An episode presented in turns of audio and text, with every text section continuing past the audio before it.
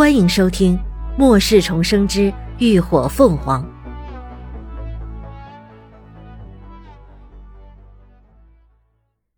第三百三十三集。玉芒山。从辉煌基地到 G 省，其实距离并不远，但一路上多是山路，弯弯绕绕，崎岖难行，不是陡坡就是悬崖。开车行进必须得小心慢行，再加上炎热的高温天气，都无疑增加了行途的难度。林鸾打从出了基地就一直在不停的赶路，饿了累了才会空间稍作休息。一天二十四小时，他几乎有二十三个小时都在路上奔波。如此情况下，光是汽车就换了五辆，不是过度行驶爆了胎，就是温度过高爆了缸。好在他在空间里储存了不少辆车，倒也省去找车的麻烦。开始的两天，他沿途还能遇到不少风尘仆仆的车队，全是和他相反的方向。越往后，路上几乎就看不到什么人影了，但不时能够在山林里看到大批迁徙的动物。对于大自然的变化，这些生灵总是比人类拥有更加敏锐的感知力。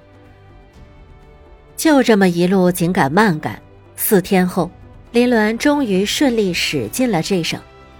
此去玉芒山只剩下不到半天的路程了。玉芒山位于这省的原始森林腹地，面积近十亿平方米，不仅地理面貌独特，而且生物资源丰富，是一个森林自然景观和珍稀动物的综合性保护区。也是国家五 A 级旅游景区，但末世后这里就变成了变异动植物的乐园。除了一些艺高人胆大的高阶异能者赶来探险外，普通人根本不敢轻易踏足。玉芒山一共开放的进出口一共有三个，按照方位分别是东口、南口和北口。林鸾选择的入口是玉芒山的东口。抵达时恰是正午，原本山脚下热闹的小镇，如今早已人去楼空，只剩下几只没了灵魂的行尸走肉，在残破的街道上漫无目的的游荡着。被汽车引擎的轰鸣声吸引，他们纷纷聚拢了过来。林鸾直接一脚油门踩到底，撞开拦道的怪物，直接驾着车往山上的路开。长时间无人维护。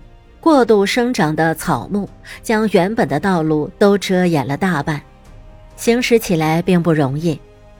林鸾勉强开了一段，就被愈发茂密的树木叶林挡住了去路，他只好下车改徒步前进。据何天打探到的消息，此次跟连峰同来玉芒山的，除了徐成光和陆十一外，他曾有过一面之缘的马克和赵天也在其中。他们五个人的实力都不俗，在森林里行走不可能没有动静，所以林鸾相信自己肯定能够顺利的找到人。天边的云层已经越来越厚了，仿佛整个世界都被笼罩了一层诡异的红光。正午的太阳悬挂在当空，灼热的阳光依旧毒辣，可森林中却一派幽深静谧。溪水潺潺流过，苍石覆盖青苔，一棵棵参天的大树笔直向上生长着，茂密的树冠遮天蔽日，只有些细碎的金光勉强透过层层的叶缝，落下一地疏影斑驳。耳边不时传来声声清脆悦耳的鸟鸣，再加上清爽宜人的温度，清新湿润的空气。让人全身心都得到了涤荡，不禁觉得仿佛脱离了如同地狱一般的末世，来到了天堂。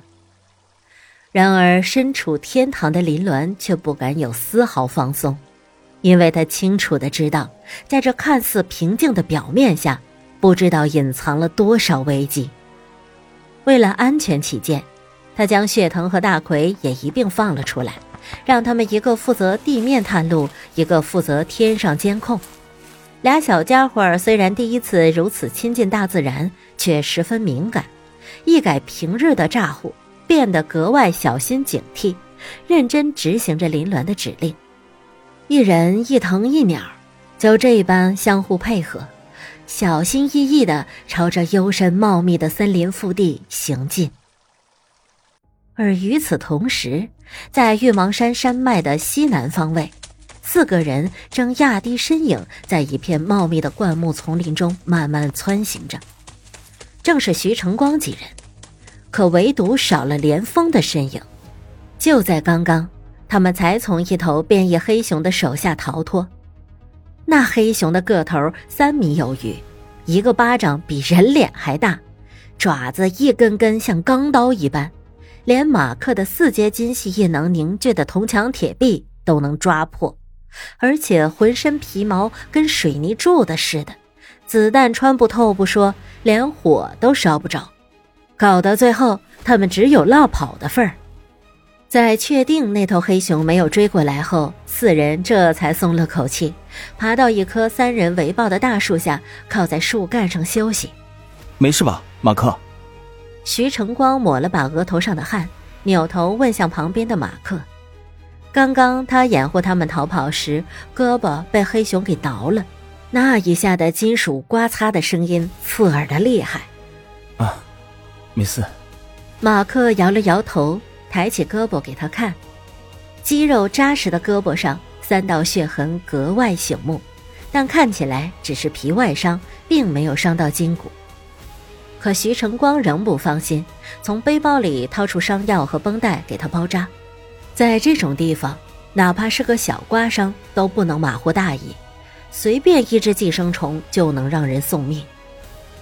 陆十一站起身，拿出水壶，胡乱灌了几口水，有些烦躁地抓了抓凌乱的长发，问道：“阿光，我们现在怎么办呢？”他们来玉芒山都快十天了，头三天他们都在满山乱转找那头风系变异兽。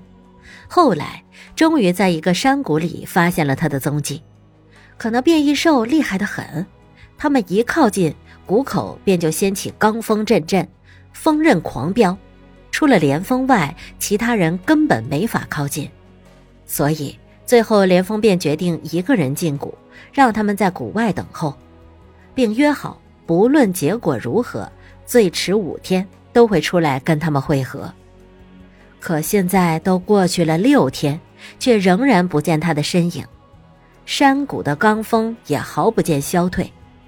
陆十一他们心里难免担忧起来，而且这森林里危急四伏，他们虽然每时每刻都保持警惕，却仍是不断触雷，不是遇到变异植物拦路，就是不小心引来了变异动物，不停的战斗逃跑。坚持到现在，不论是体力还是异能，都已经进入了疲惫状态，甚至连带的生活物资也已经所剩无几了。